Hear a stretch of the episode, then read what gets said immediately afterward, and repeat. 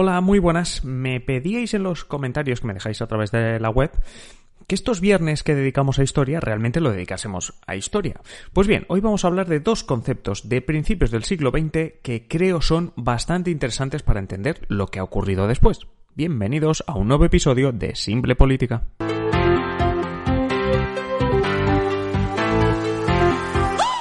Os habla Adrián Caballero y esto es Simple Política, el podcast que trata de simplificar y traducir todos esos conceptos, estrategias y temas que están presentes cada día en los medios y que nos gustaría entender mejor. Y hoy dos conceptos que quizá os suenen un poco, que es el de los 14 puntos de Wilson y el Tratado de Versalles, dos cosas que ocurrieron a principios del siglo XX y que han marcado varias cosas. Por ejemplo, el origen de las Naciones Unidas, eh, la Organización de Naciones Unidas, el ascenso del nazismo, son cosas que vamos a repasar hoy con los 14 puntos de Wilson y el Tratado de Versalles. El Tratado de Versalles seguro que suena más que lo primero, así que vamos a empezar con lo primero, con los 14 puntos de Wilson. Veréis, Woodrow Wilson era presidente de Estados Unidos durante la Primera Guerra Mundial.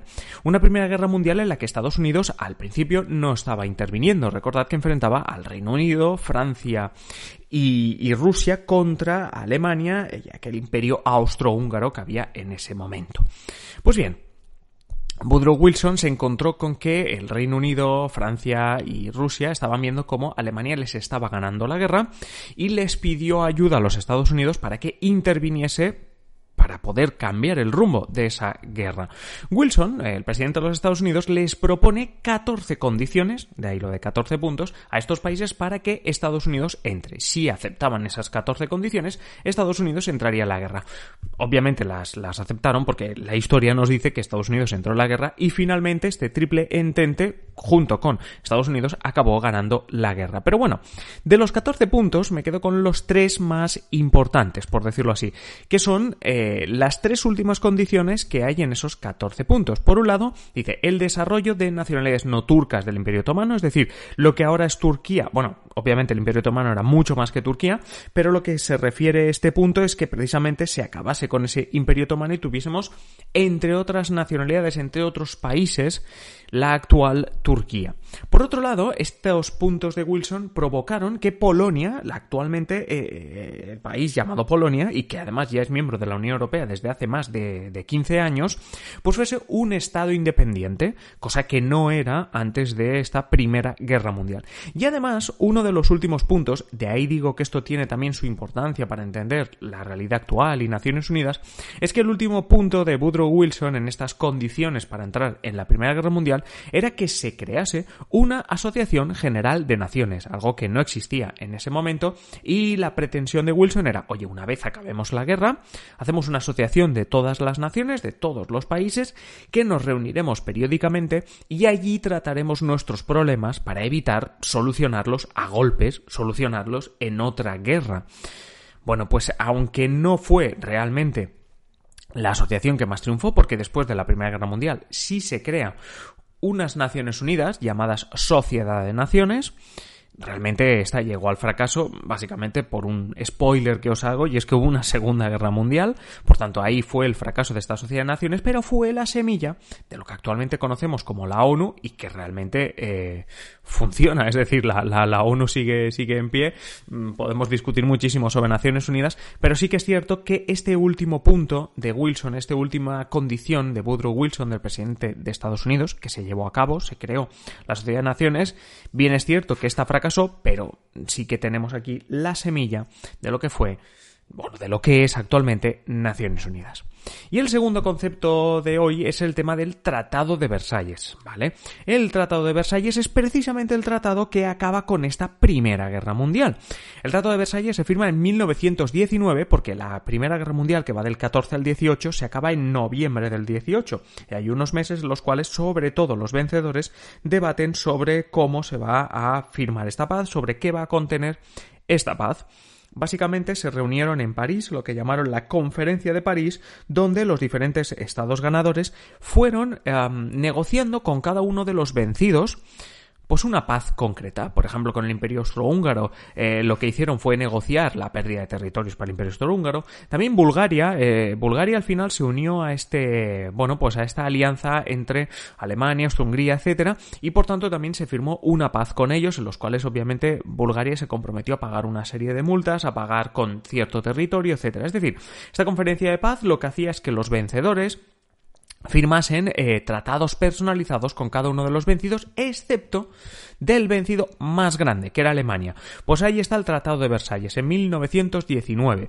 Básicamente hacía dos cosas ese Tratado de Versalles. Por un lado, certificaba oficialmente todo lo que se había firmado con los otros países y en segundo lugar tenía como principal destinatario a Alemania.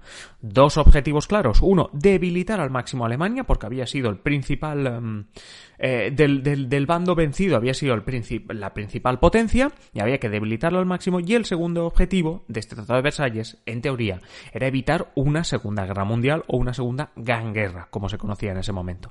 En mayo de 1919 se le presenta en Versalles al emisario alemán el tratado, ese Tratado de Versalles, y además se le presenta, mm, bueno, de una forma muy particular. Lo que se le hace es darle el tratado y decirle que lo firme. Es decir, fue una manera de presentar el tratado muy lo tomas o lo dejas, es decir, no había una negociación con Alemania, sino que si Alemania no firmaba ese tratado, se reanudaría la guerra.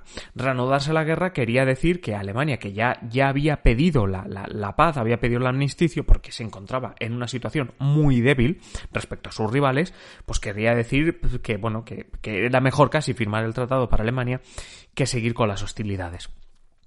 ¿Qué proponía ese tratado? Pues una pérdida de territorio enorme para Alemania. Realmente fue eh, una sangría de territorio, sobre todo de territorio donde había eh, riqueza eh, en cuanto a minerales, a metales, etcétera. Por tanto, ya no solo era perder territorio, kilómetros cuadrados, sino que encima perdía riqueza en ese sentido. Pero además también perdía mucho ah, poder militar, porque el objetivo que tenían, ah, cuando yo decía objetivo debilitar Alemania, bueno, pues sobre todo pasaba por el tema militar. Se le reduce, se le obliga a reducir hasta 100.000 hombres el ejército. Es decir, el ejército alemán no puede superar los 100.000 hombres. Además, se le prohíbe eh, la, bueno, pues, pues, la adquisición y, y, el, y, equiparse con armamento pesado, submarinos, etcétera. Es decir, debilitamiento militar al máximo. También en cuestión económica, ya hemos dicho que sobre todo el territorio que pierde es rico en minas de carbón, sobre todo con su frontera en Francia y con su frontera en la Nueva Polonia. ¿Os acordáis? No existía Polonia y con las condiciones de Wilson existe en Polonia. Bueno, pues se pierde ahí un un montón de, territorio rico. Pero es que además a Alemania se le obliga a pagar unos 132 mil millones de marcos alemanes como multa. Es decir, lo que se hacía en el Tratado de Versalles era que Alemania reconocía ser la única culpable de la guerra y en consecuencia de eso se le obliga a pagar una multa de 132.000 millones de marcos alemanes. Si lo traducimos a dinero de hoy hablaríamos de unos 445.000 millones de dólares actuales a día de hoy. Esta sanción, lo, importante para saber qué, quiere decir tanto número, esta sanción superaba la capacidad de, de, pagar de Alemania, capacidad de dinero que tuviese en efectivo, capacidad de reservas que tuviese de dinero y de oro en Alemania, es decir, superaba cualquier tipo de capacidad que tuviese Alemania. Es decir, lo que estaban haciendo no era solo hacerle pagar una multa, sino hacer una multa que fuese imposible de pagar. Lo que supuso este tratado al final fue una humillación para Alemania, ya que protestó precisamente en Versalles sobre lo que estaban firmando. Es, más, se, sabe que el, enviado alemán a, Versalles la forma de protestar fue la de decir que ese tratado era la continuación de la guerra por otras vías. Lo que sabemos, y por eso digo que este Tratado de Versalles es interesante para conocer lo que vino después, es que la humillación alemana que supuso eh, este Tratado de Versalles condujo primero a un debilitamiento clarísimo de la economía alemana. En 1932 el paro alemán era del 42%, casi, casi, casi uno de cada dos alemanes estaba en paro, la pobreza se había extendido, ¿y qué es lo que estaba surgiendo? A principios, a finales de los 20, principios de los 30, los discursos extremistas, tanto del Partido Comunista como del nacionalsocialista, lo que se acabó conociendo como el partido nazi de Adolf Hitler. Por eso digo que hay que conocer a veces también estos pequeños episodios de la historia para acabar conociendo cómo eso llegó a impactar, eh, bueno, pues sobre todo a, la Segunda Guerra Mundial. Básicamente el primer efecto, el efecto más directo, estuvo en el, eh, bueno, en el surgimiento del partido nazi, en el crecimiento de ese partido nazi, la llegada al poder, el ascenso de Hitler y todo lo que conllevó, que ya lo podemos repasar en otro episodio, no nos vamos a entretener más. Y bien, ¿qué opináis vosotros de todo eso? Sobre todo os dejo abiertos los comentarios tanto en ebooks como en adriancaballero.net barra contactar, porque igual que me hicisteis llegar que os gustaban este tipo de episodios más históricos, pues también quiero conocer pues qué os parecen ahora que los estamos haciendo, si queréis más, y si hay algún tema, alguna cosa histórica que realmente queréis que repasemos. Yo estoy abierto a cualquiera de vuestras sugerencias, ya lo sabéis. A cambio, a cambio, lo que pido es que si no os habéis suscrito ya a Simple Política, lo hagáis, lo hagáis en ebooks, en, en, Spotify, en Apple Podcast, donde queráis. Y que compartáis, pues, estos episodios con vuestros contactos, con, en las redes sociales, para que cada vez más gente conozca Simple Política. Realmente cada vez, cada día que miro las estadísticas, cada día hay más gente suscrita y tenemos obviamente más gente que escucha este podcast y no puedo hacer otra cosa que daros las gracias, que, sigáis confiando en este podcast y que me comentéis sobre todo para mejorarlo, por ya no solo por cualquier tema, sino por, por decir, oye, ya no es que quiero un tema nuevo, es que este estilo, esta cosa, este episodio te salió mejor que este. Por supuesto, bienvenidos sean todos vuestros comentarios. Yo os dejo ya, ya no me enrollo más. Que paséis un feliz día, nos vemos ya, eh, nos oímos en el siguiente episodio.